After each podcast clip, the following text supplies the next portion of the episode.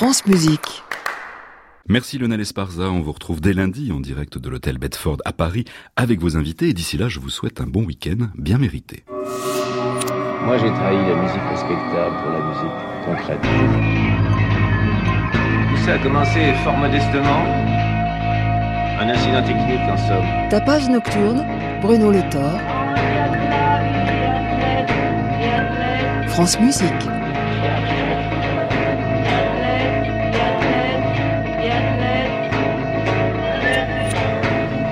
C'est l'ensemble Missing Waves qui sera l'invité de ce tapage nocturne, un ensemble qui réunit la voix de Marie-Catherine Mossé, les percussions de Nabil Boutelja et les saxophones et bidouillages sonores de Daniel Palomo Vinuesa. Mais je vous propose d'ouvrir cette émission avec Serge Thomassian, qui est aux manettes du label Megadisc, un étonnant label né à Anvers et qui fête en cette année 2018 son 25e anniversaire. Ce label qui fut dès l'origine l'écrin d'un répertoire contemporain.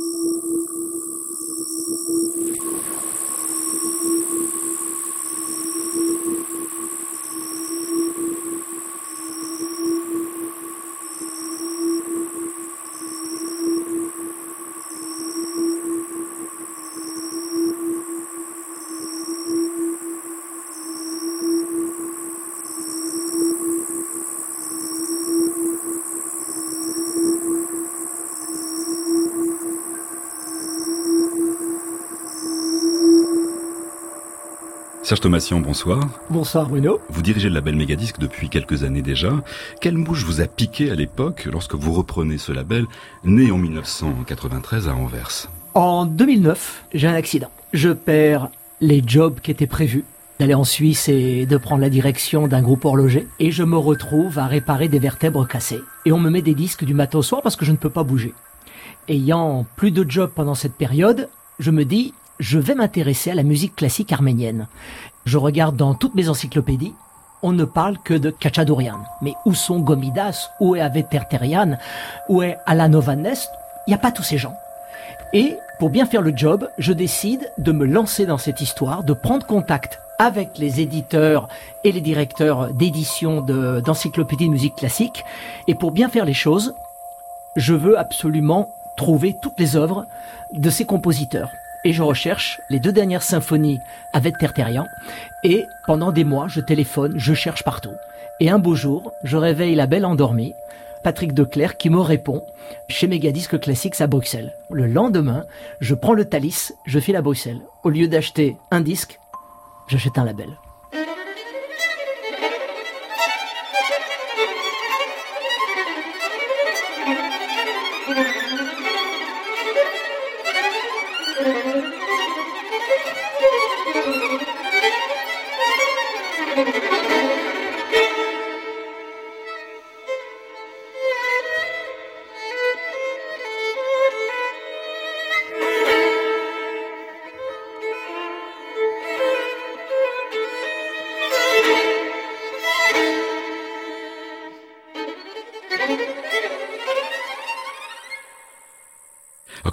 Définir aujourd'hui la ligne éditoriale de Megadisc? Je ne suis pas du sérail. J'écoute de la musique depuis très longtemps, grâce à mon père qui à l'âge de 15 ans m'a offert une belle chaîne Et là, tout s'ouvre et je recherche les plus beaux enregistrements. J'écoutais déjà La Nuit Transfigurée à 15 ans. Euh, un peu après, c'était Mélodie Nelson de Gainsbourg. Donc hyper ouvert par culture un peu familiale, mais par goût également.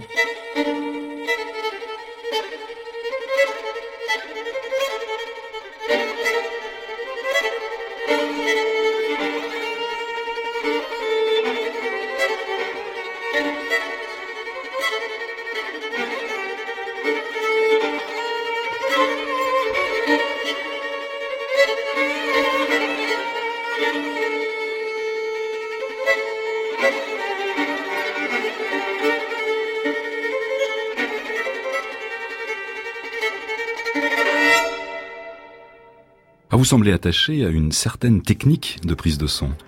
J'enregistre en pur stéréo, deux micros, une scène sonore que j'installe devant nous, devant sa chaîne IFI. C'est-à-dire c'est un live chez nous. Et j'utilise des équipements IFI de très haute gamme et pas de matériel professionnel.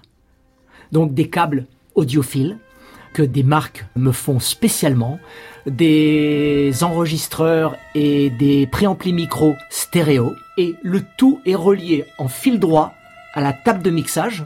On mixe rien, mais table de mixage pour avoir le, le son le plus pur et d'offrir en fait un live chez soi. C'est à ça que je m'attache. Vous gardez même les imperfections. Absolument. Un souffle, une respiration, un bruit, le repositionnement ou qu'on retire une sourdine, le bruit du bois, je ne retire rien parce que c'est ça la réalité. En fait, quand je vais au concert, j'essaye de m'asseoir au premier rang et au milieu. Et là, j'ai euh, soit le quatuor, soit le trio, soit le piano, le chanteur, ils sont devant moi. C'est ça que j'offre et je veux garder absolument tous les micro-détails de ces enregistrements. Même le doigt qui s'enfonce dans la touche du piano, qui remonte, les respirations, absolument tout. Et là, ça change tout, c'est incroyable.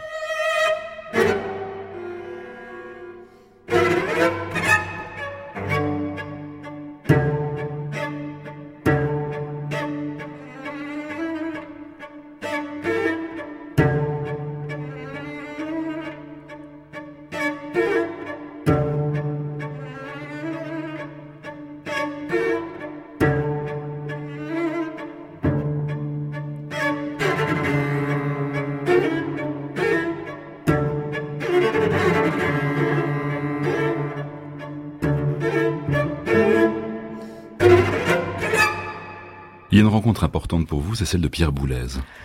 Je crois que j'ai trouvé mon compositeur français préféré. Il y en a d'autres, pas de jalousie. Des Philippe Hersan sont exceptionnels, des Lucien Guérinel sont des merveilles. Mais là, Pierre Boulez, c'était fantastique. En une nuit, j'ai écouté toute la discographie disponible à l'époque.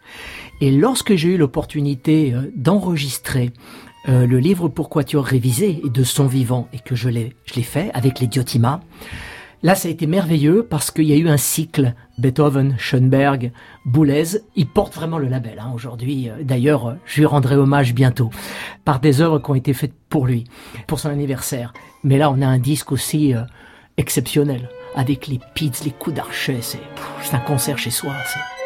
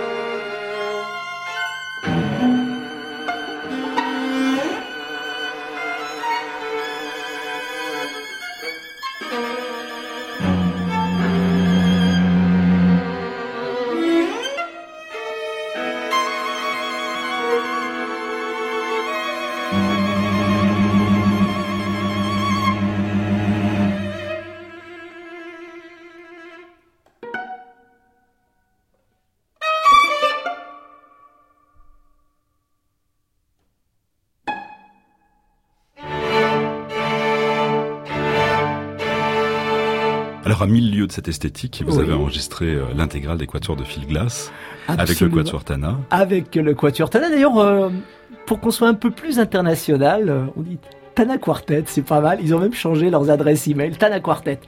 Ouais, parce qu'avec eux, je relève des sacrés challenges.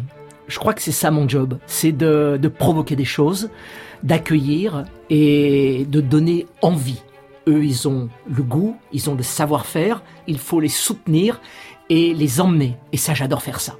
Et un jour, euh, comme je les challenge tout le temps, aussi bien pour World Trade Center 9-11 que Different Trains, on a tout réenregistré, même les parties préenregistrées, on n'a pas pris les boucles des chronos, parce que dans le monde entier, on joue ces deux pièces avec les boucles des chronos. Les deuxième, troisième et quatrième quatuors préenregistrés. Nous, on a tout réenregistré. Et pour revenir à Glass, j'aurais proposé le challenge pour l'anniversaire de Philippe Glass.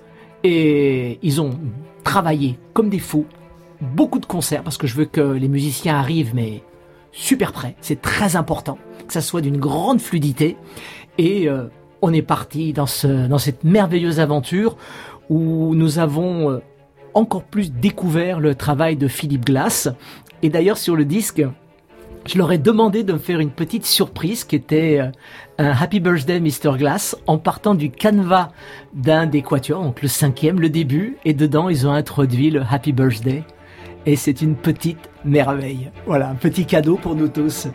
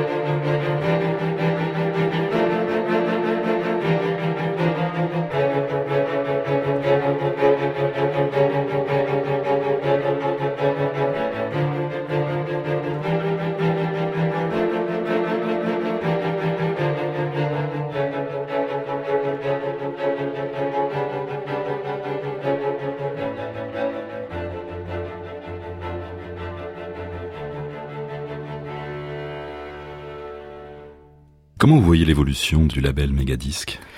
Quand avant je représentais des photographes, il y avait un groupe, une équipe. On était liés, soudés et dans un concept. J'étais en fait euh, une sorte de d'agent créatif et là j'ai la seule chose qui pourrait un peu définir mon rôle, c'est un producteur artistique.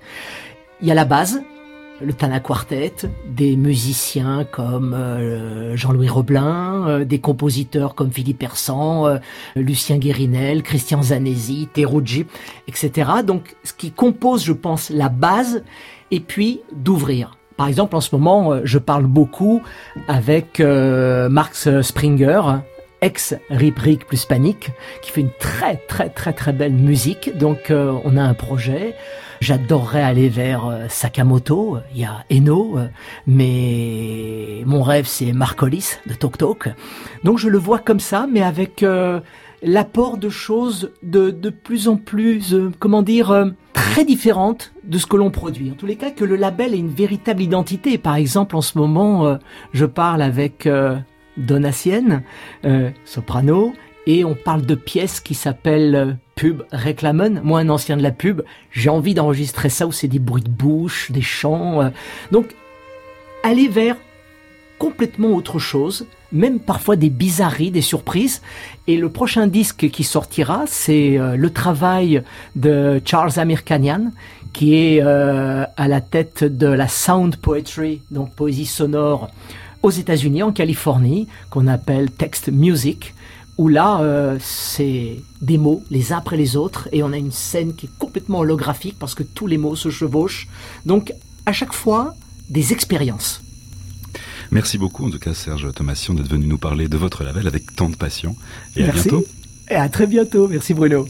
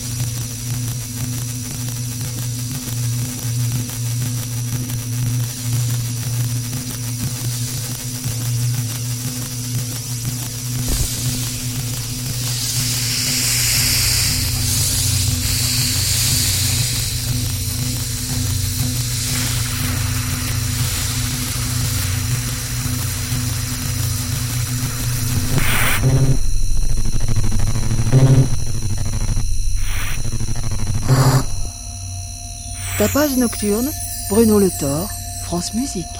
Missing Waves est un ensemble qui explore les timbralités les plus diverses.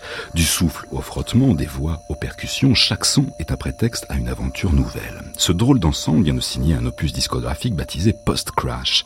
Crash, c'est un ordinateur qui tombe en panne, ruinant toute la mémoire des projets passés, et Post, c'est l'idée que seul ce qui le mérite doit être poursuivi.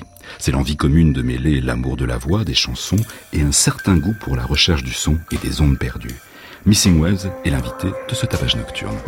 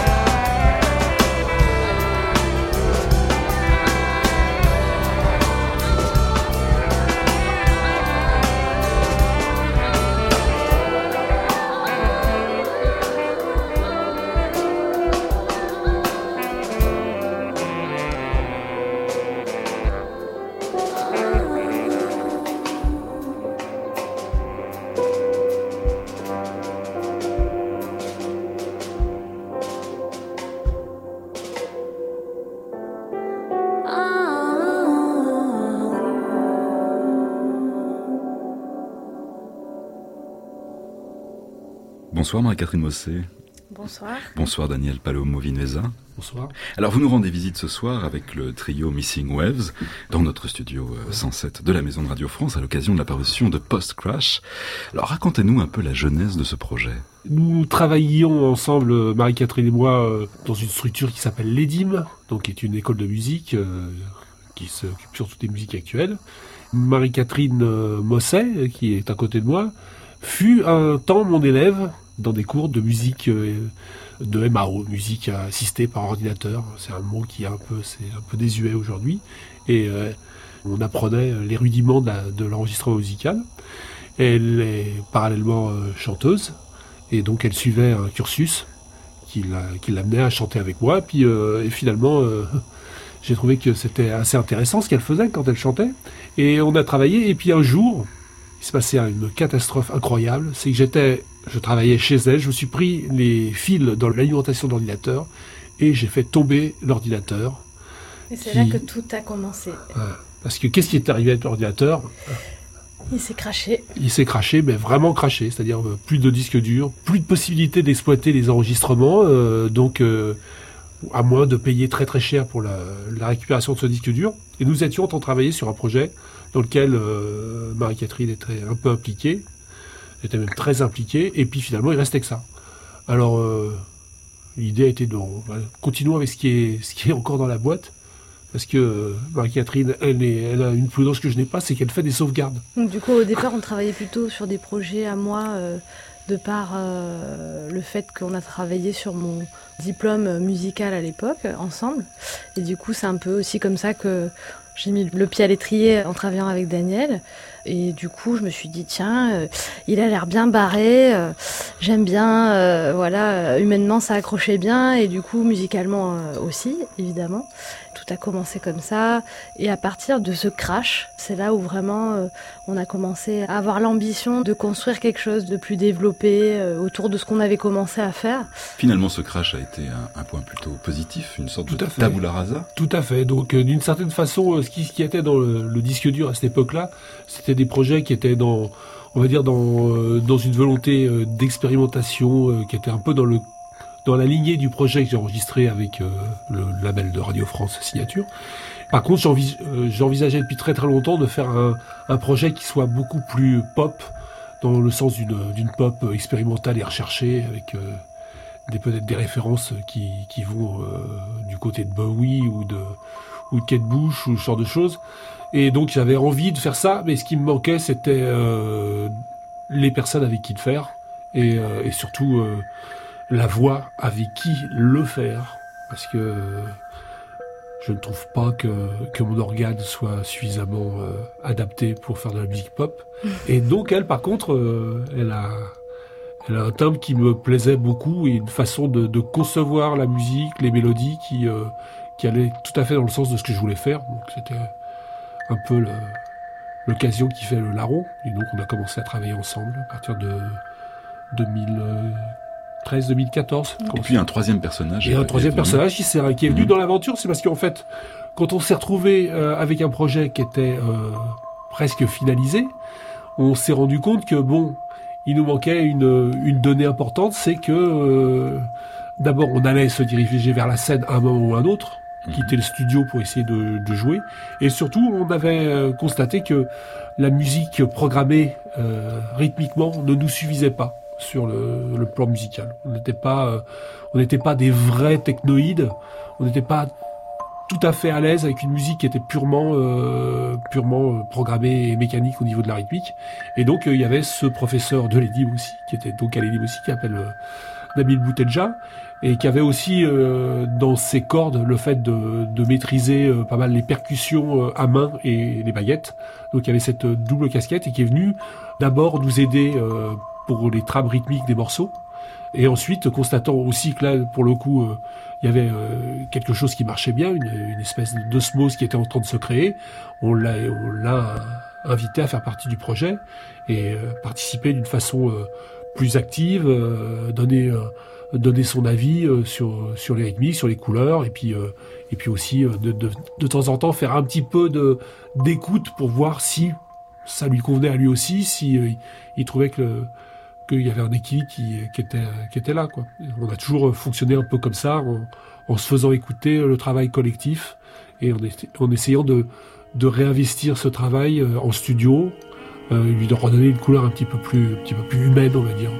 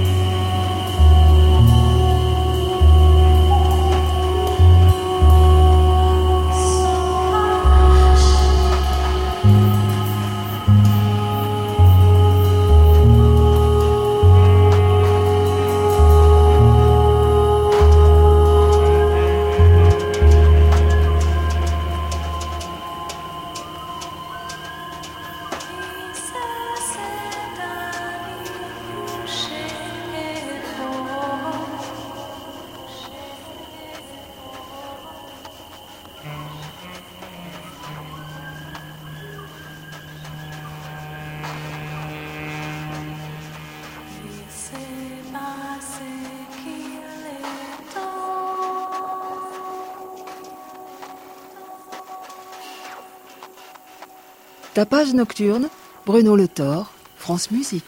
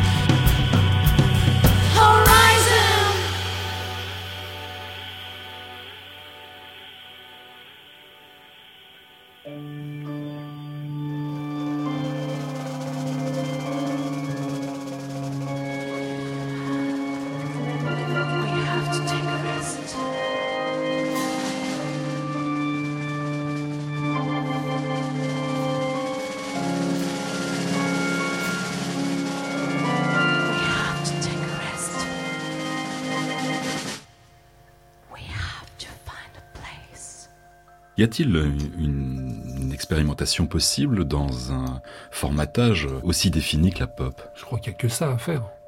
Il n'y a que ça à faire. D'ailleurs, moi, je, en tant que professeur de son, euh, Catherine a été mon élève, on essaye d'écouter de la musique pop et on essaye d'écouter, de voir là où ça dérape.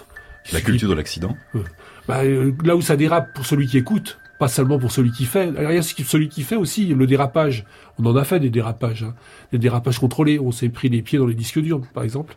Il y a aussi les dérapages. Euh, on revenir aux Beatles, les dérapages dans la musique. Euh, c'est un Day in the Life, c'est un des plus magnifiques dérapages en musique euh, populaire, sa musique pop, le plus grand groupe pop de l'époque, qui se permet un dérapage qui est absolument incroyable. Puis il y a d'autres musiques, dans la musique populaire, il y a toujours des, il y a toujours dans les marges, il y a des gens comme Kate Bush.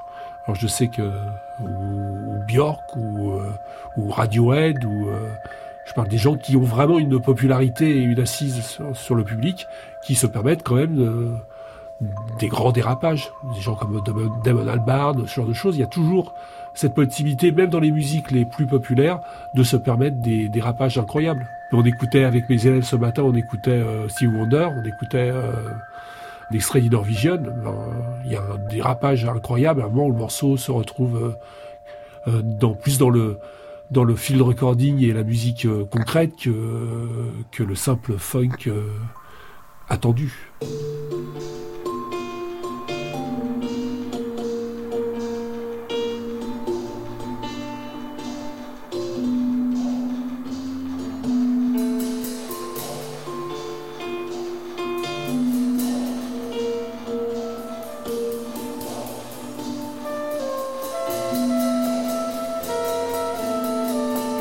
sou.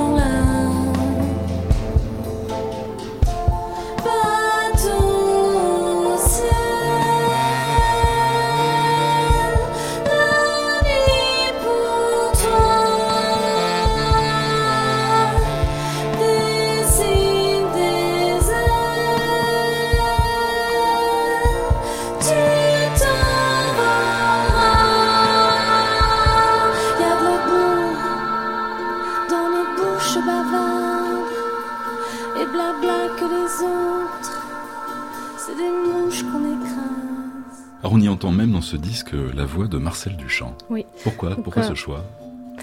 Euh, pourquoi ce choix? Parce que c'est vrai que déjà on est, euh, on est attiré aussi par l'art. On n'est pas seulement inspiré par, euh, par les musiciens qui nous entourent, mais aussi par les notions artistiques. Et on voulait faire un petit clin d'œil en fait par le fait que par, par le dadaïsme en fait, tout simplement. Oui, c'est vrai que c'est une source d'influence pour nous, la période Dada, c'est une espèce de folie qui vient dans la culture, cette façon de faire des digressions. Et puis on avait Enfin, j'étais tombé aussi sur un jeu de mots entre le, le ready-made et le déjà fait, c'est-à-dire la traduction, la traduction de, littérale de, la notion de ready-made. Et puis, euh, il y a des paroles qu'on a un peu bricolées tous les deux à partir de cette idée-là.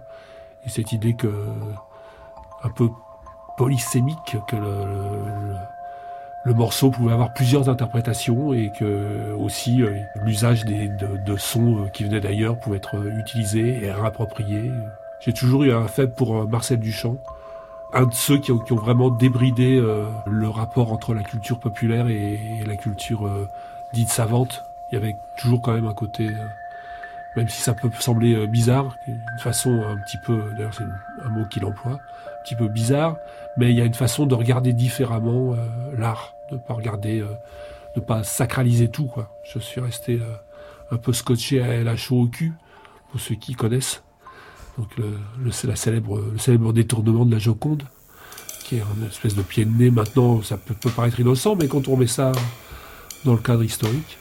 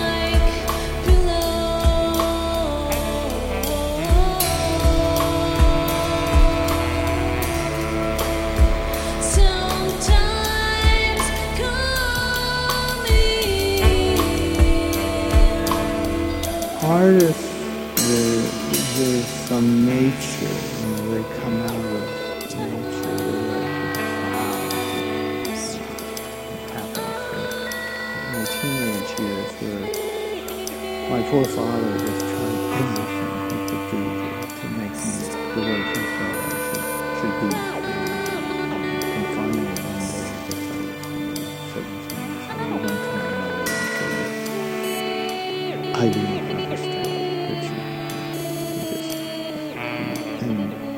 she told me that, he, never would say that to me, but he, uh, she told me the story, and, and that it made her so happy, uh, because, uh,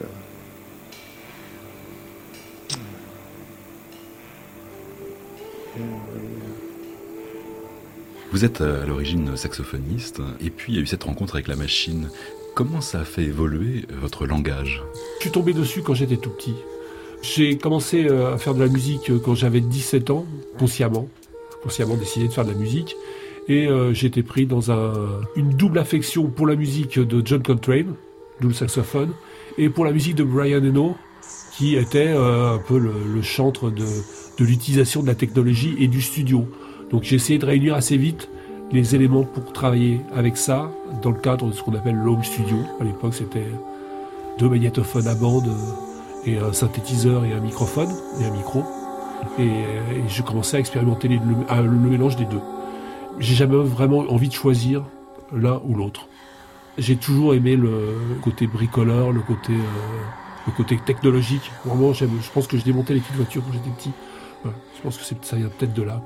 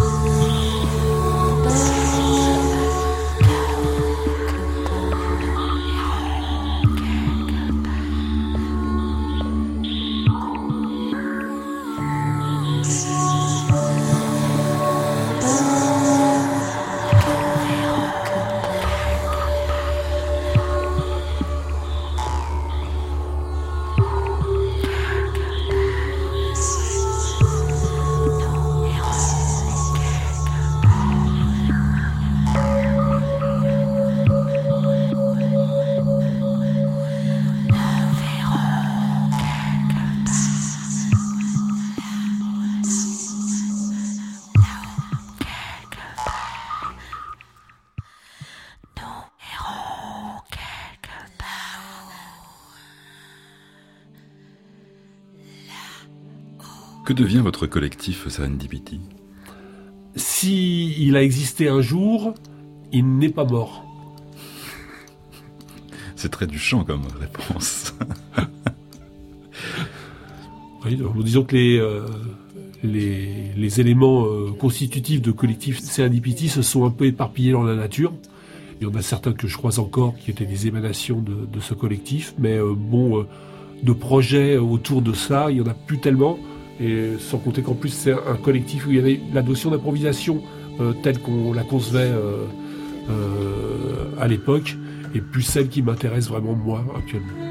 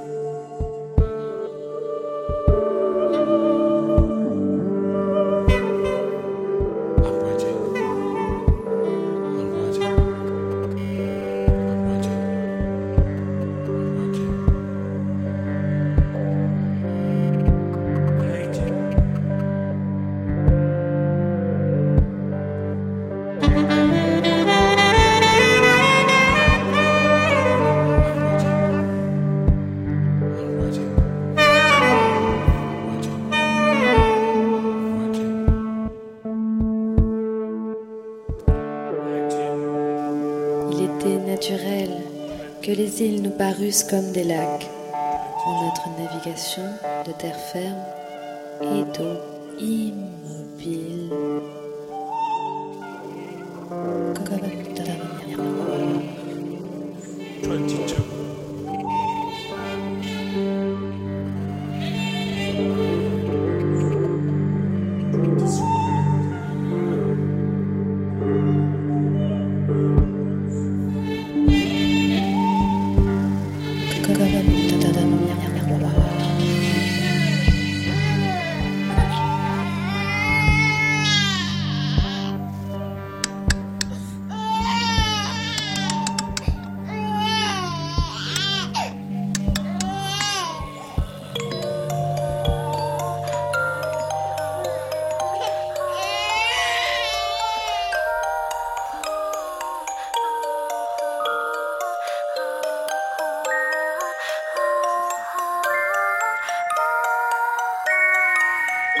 Say I'm sorry if I thought that it would change your mind.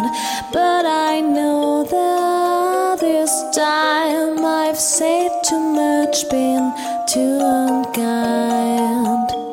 I try to laugh about it, cover it all up with lies. I try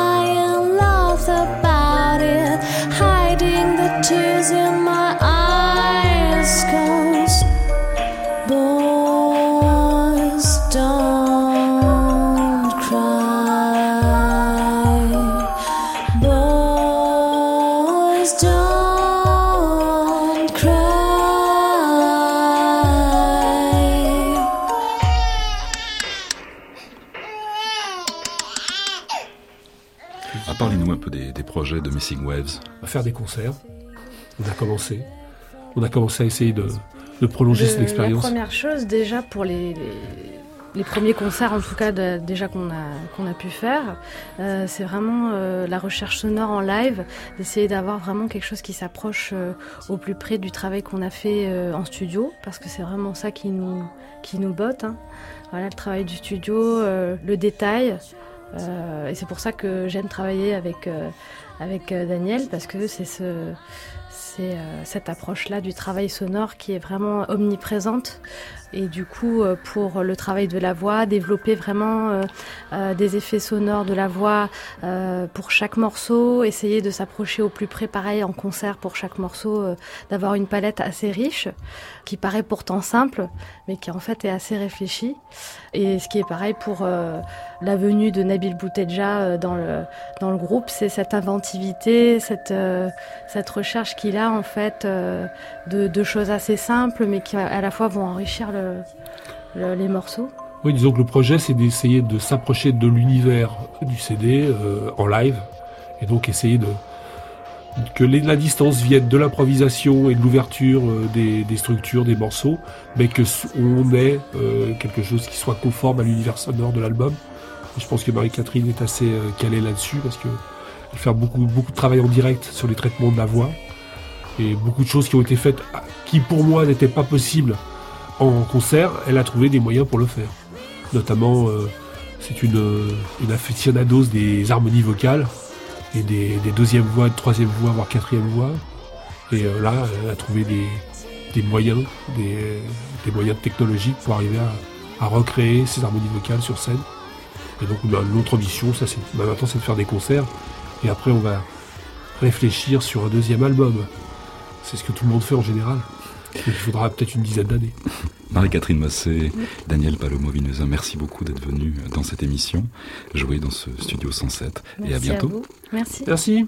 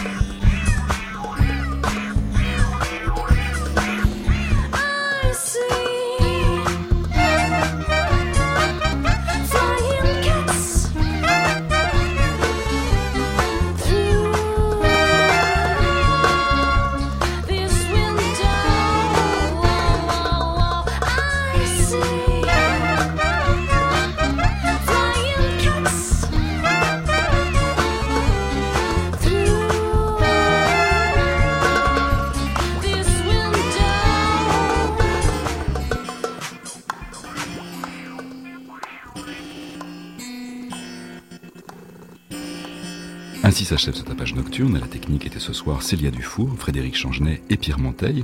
Attaché de production Soisic Noël. Réalisateur Bruno Rioumaillard. Il est temps maintenant de rejoindre Anne Montaron pour son émission Création mondiale. À réécouter sur francemusique.fr.